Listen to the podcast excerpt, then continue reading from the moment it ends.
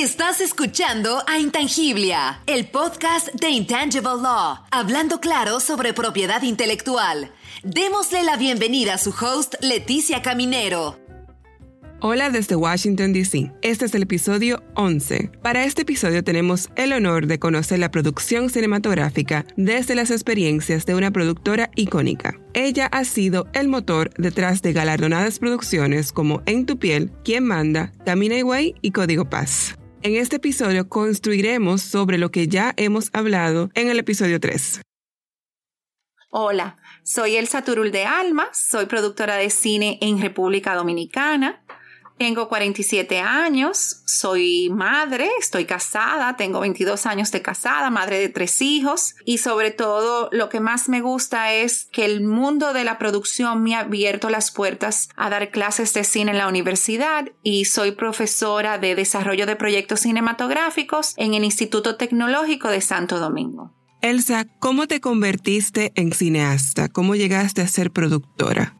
Mira, las cosas se dieron. Yo no vengo del mundo de la producción cinematográfica, el mundo de la publicidad, lo desconozco por completo. Nosotros, o sea, mi esposo vio una oportunidad en aprovechar una ley de incentivo fiscal que había en República Dominicana y me propuso a mí llevar la administración de eso. Y en medio del proceso de nuestra primera película, que era Los Super de Vladimir Abud, fue que fui conociendo lo que es el mundo de la, o sea, fui conociendo lo que es la producción cinematográfica y me fascinó. A la ley que él se refiere es la Ley para el Fomento de la Actividad Cinematográfica en la República Dominicana. Esta ley entró en vigencia en el 2011 y otorga incentivos fiscales que ayudan a promover y fomentar el desarrollo de la industria cinematográfica. A esta ley se le atribuye el boom que tuvo la industria del cine en la República Dominicana. Elsa, ¿siempre estuviste enfocada en crear? Yo soy una persona sumamente creativa eh, desde pequeña y de una forma u otra, eh, ahora que ya tengo edad y veo al pasado eh, y sobre todo cuando me haces tu pregunta, cuando yo terminé el colegio yo no sabía lo que yo quería estudiar y mi papá me dijo, mira, Vete un año a hacer una carrera, a, perfeccionar el inglés, búscate un curso y así vas perfeccionando el inglés aprendiendo algo. Y yo el curso que tomé fue historia del arte y el trabajo que hice final fue sobre Salvador Dalí, Buñuel y Yorca. Y entonces eh, ahora mirando para atrás veo que eh, es impresionante como mm, mi primer estudio fuera del colegio fue sobre arte. Regresé a mi país, estudié mercadeo aquí en Intec y luego empecé mi primer trabajo fue en la antesala de lo que es hoy el Ministerio de Cultura. En aquel entonces se llamaba el Consejo Presidencial de la Cultura. Entonces yo llegué ahí porque las Naciones Unidas tenía un programa eh, de incentivo en los pueblos eh, del interior de la ciudad para poder buscar jóvenes promesas musicales para una orquesta sinfónica infantil que se quería crear. Entonces yo tuve en ese proyecto dos años. Y así fue entrando un trabajo en otro y siempre estaba en entretenimiento hasta que mm, llegué al, al, cine y a la verdad que fue algo que me atrapó, me absorbió, me tiene amarrada y me fascina y no quiero irme, no quiero salir de esto. Esa es la belleza de hacer lo que nos apasiona. ¿Y cómo fue el proceso de fundar el Larimar Films? Como te dije anteriormente, Larimar surgió por una idea de mi esposo, que él como empresario quiso probar la ley de cine y me dijo a mí que administrara un proyecto. Y en el medio de, esa, de, esa, de ese proyecto me di cuenta que me gustaba, me gustaba porque es eso, es un conjunto es un proceso creativo que se hace en conjunto con un grupo de personas y esa sinergia que se crea mientras uno está en preproducción es una adrenalina pura. Y a la verdad que empezamos solamente para probar y ya llevamos 10. Yo no puedo decir de un hito en mi carrera porque yo todavía apenas tengo ocho años, ahora es que yo estoy empezando. Quizás dentro de 10 años más o 12 años más o 15 años más, yo pueda hablarte de un hito en mi carrera, pero sí puedo decirte que lo que más me impresiona de trabajar en el mundo del cine es la sinergia que hay cuando uno está en preproducción, esa sinergia creativa, es impresionante como uno ve y como uno siente, mejor dicho, cómo uno se siente que las estrellas se están alineando en pro un proyecto. Esto es una chulería, realmente es así. Es impresionante la fuerza que tiene un grupo de personas trabajando para una meta en común. ¿Cuál ha sido tu producción, tu película favorita? Yo no puedo decirte que tengo una película favorita mía, porque las películas son como los hijos, se quieren a todos iguales. No hay un hijo que es mi favorito. Cada uno tiene su personalidad y a la verdad que en base a su personalidad eh, uno los quiere. Y así mismo pasa en las películas. Cada película ha aportado algo importante en mi vida profesional y eso hace que yo crezca profesionalmente y le agradezco a cada una de ellas eso. Y me ha traído también muchos éxitos profesionales de diferentes formas. ¿Y cómo es tu proceso para producir una película? Puedo hablarte de mi última película estrenada que es En tu piel, dirigida por Matías Viz, el director chileno, y protagonizada por Eva Arias y Josué Guerrero. Esa película trata sobre dos amantes. Dos amantes que se juntan clandestinamente en un apartamento que no es de él y que no es de ella. Es un lugar neutro. Y nosotros para poder, o sea, esa película empezó como un remake pero cuando empezamos en la etapa de desarrollo a, levantar información, nosotros fuimos a, sexólogos, fuimos a terapista de parejas, el guionista vino a República Dominicana, sostuvo reuniones con los actores, los llevamos a bares, a restaurantes, lo llevamos a la playa para que él, para que él viera y sintiera cómo éramos nosotros los dominicanos, porque somos, es una cultura muy diferente a la chilena. Entonces, ese proceso de, la etapa de desarrollo nos llevó a entender que de la película original, al momento en que nosotros la estábamos empezando a desarrollar, habían pasado 10 años y que las parejas de hace 10 años no tenían el mismo comportamiento de las parejas de ese entonces empezamos a crear esa trama y el guionista empezó a desarrollarla, fuimos limpiando eh, con un script doctor, agregando anécdotas eh, que nos dijeron ese día en, eh, en el terapista, borrábamos anécdotas cuando no convenían, o sea, es un proceso hermosísimo, a la verdad que sí, que llena mucho uno ir conociendo la psicología del personaje desde ese momento. Es muy diferente a cuando yo compro un guion y cuando lo tengo que adaptar al mercado mío. Son cosas, son trabajos completamente diferentes. No es que no sean creativos, pero la creatividad fluye diferente.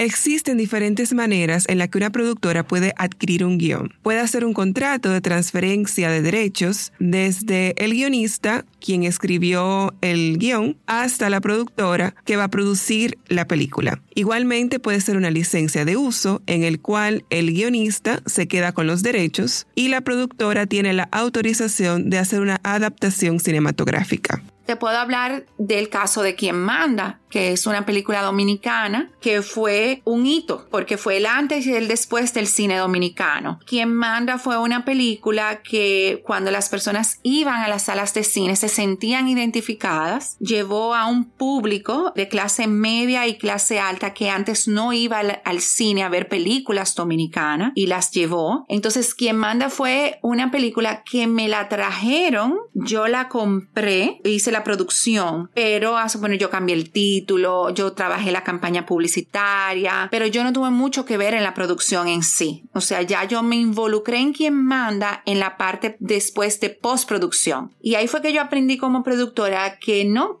que yo tenía que estar involucrada desde el desarrollo, porque el productor siempre vela por el público. Esa es la, la intención de nosotros, velar por el público. Personalmente, Quien Manda es una de mis películas dominicanas favoritas. Yo soy amante de las comedias románticas y siempre recuerdo la escena final porque lloro. Espero que todos tengan la oportunidad de ver esa gran producción dominicana. Elsa, ¿consideras a la propiedad intelectual como parte crucial de tu éxito? Claro que sí. Mira, nosotros no hemos tenido problemas legales. Porque nosotros entendemos y respetamos la propiedad intelectual y asimismo queremos que se respete a nosotros. Entonces, desde una marca de lapiceros, eh, comida que se presente en una, en una cocina, eh, productos de limpieza, marcas de cartera, prendas, cuadros, todo, eh, nosotros le ponemos mucho interés en el departamento legal. Y llevamos, o sea, yo tengo una abogada por proyectos, la siento con el departamento de arte y nosotros hacemos un levantamiento de todas las cosas que arte va a utilizar para nosotros ver cuáles nosotros eh, necesitamos. Inclusive hasta desarrollado marcas y nosotros hemos tenido que registrar esas marcas. Como podrán recordar, en el episodio 4 hablamos sobre la marca, que es el identificador de productos y servicios en el mercado. El propietario de la marca es el único que puede autorizar su uso en el comercio y usar una marca en una producción cinematográfica se puede entender como un uso en el comercio. Por eso, antes de incluir cualquier marca, se debe contar con la autorización del propietario. También eso que nos relata Elsa es súper interesante porque existen muchas marcas creadas en el cine, es decir, ficticias que no existen en la vida real los productos y que se han vuelto famosas. Por ejemplo, la marca de cerveza Dove de Los Simpsons.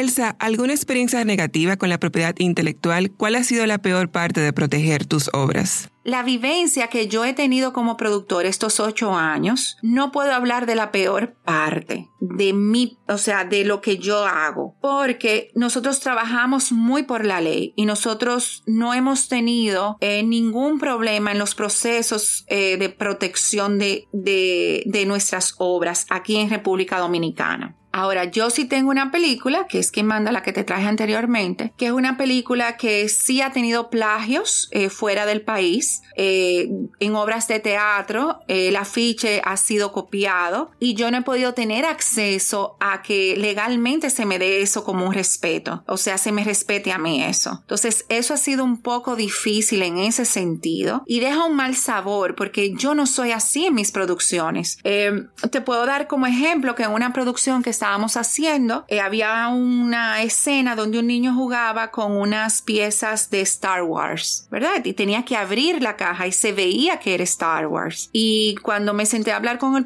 el director, el director me dijo no, que él quería eh, que se viera que era Star Wars porque tenía su explicación en la trama y yo no podía quitar, o sea, no podíamos llegar a, a sugerir que la quitara. Entonces el departamento legal de la empresa contactó a George Lucasfilm, le escribimos, le mandamos la parte del guion eh, le mandamos un, un, storyboard y nosotros en 15 días recibimos respuesta de ello de manera afirmativa. Entonces, quiero poner ese ejemplo porque a veces uno entiende que marcas grandes, importantes, no estarían dispuestas a colaborar. Y fíjense el ejemplo que les acabo de poner, que claro que sí. Nosotros hemos utilizado en nuestras películas cuadros de artistas plásticos dominicanos importantes y de renombre. Y nosotros hemos conseguido parte de ellos los derechos para poderla exhibir en nuestras eh, películas. La música también debe de ser respetada. Entonces, se debe de respetar el proceso. Y, y asimismo, como yo respeto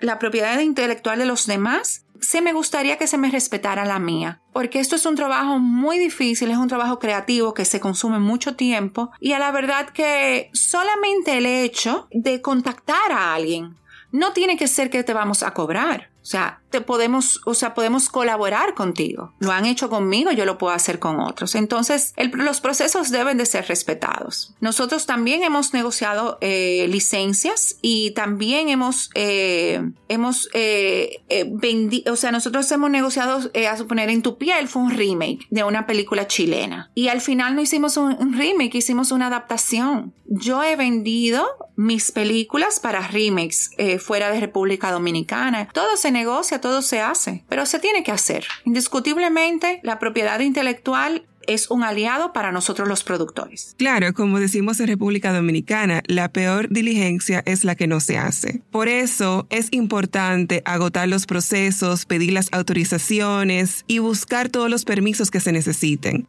En esa nota, ¿algún consejo para los productores? Los procesos legales son sumamente importantes. Los acuerdos legales entre las partes y los acuerdos de colaboraciones son sumamente importantes tenerlos escritos en papel y sobre todo la asesoría de los abogados. Eh, nosotros estamos en, en, un, o sea, en una industria creativa y hay muchas ideas que todo el mundo está todo el tiempo, es, es como una burbuja, todo el tiempo está constante, se está haciendo. Entonces, siempre lo digo en mis clases de cine en la universidad, que se deben de cumplir los procesos legales para que todo pueda fluir y evitar contratiempos en un futuro. Si uno tiene el chain of title bien organizado, estructurado, legalizado, firmado, se pueden comercializar las obras fuera del país. Ya nosotros desde hace dos años estamos trabajando para, o sea, fuera del país, fuera de República Dominicana. Ya Larimar Films es una productora dominicana que ha tenido éxito internacional. En tu piel fue una película que estrenó en México, en Chile, en Corea del Sur, en Taiwán, en Japón y en Italia también. Entonces, esperamos que las demás producciones también vengan así. Efectivamente, para lograr llevar producciones al extranjero y que sean exhibidas en otras tierras, es importante tener todos los papeles en orden y tener todos los derechos y autorizaciones necesarias. Leticia, la verdad que quiero agradecer muchísimo eh, tu, tu, acercamiento conmigo. Entiendo que la parte legal en el ámbito de la cinematografía es sumamente importante. La propiedad intelectual es un tema que casi no se aborda y es importantísimo para que las obras puedan crecer, puedan venderse fuera del país, porque eso también pasa, que muchas personas hacen sus películas, ponen marcas y a la hora de venderla no pueden porque no tienen los derechos. Entonces, simplemente que en los detalles es que está la perfección. Así que muchísimas gracias por invitarme a tu podcast y suerte. Muchas gracias Elsa por la generosidad de compartir con nosotros y compartir tus experiencias. Wow, este es el episodio final de esta temporada. Gracias a todos por su apoyo y su curiosidad. Nos vemos el próximo año. Gracias por escuchar a Intangiblia, el podcast de Intangible Law, hablando claro sobre propiedad intelectual. ¿Te gustó lo que hablamos hoy? Por favor, compártelo con tu red. ¿Quieres aprender más sobre la propiedad intelectual? Suscríbete ahora en tu reproductor de podcast favorito. Síguenos en Instagram, Facebook, LinkedIn y Twitter. Visita nuestro sitio web www.intangiblia.com. Derecho de autor Leticia Caminero 2020. Todos los derechos reservados. Este podcast se proporciona solo con fines informativos y no debe considerarse como un consejo u opinión legal.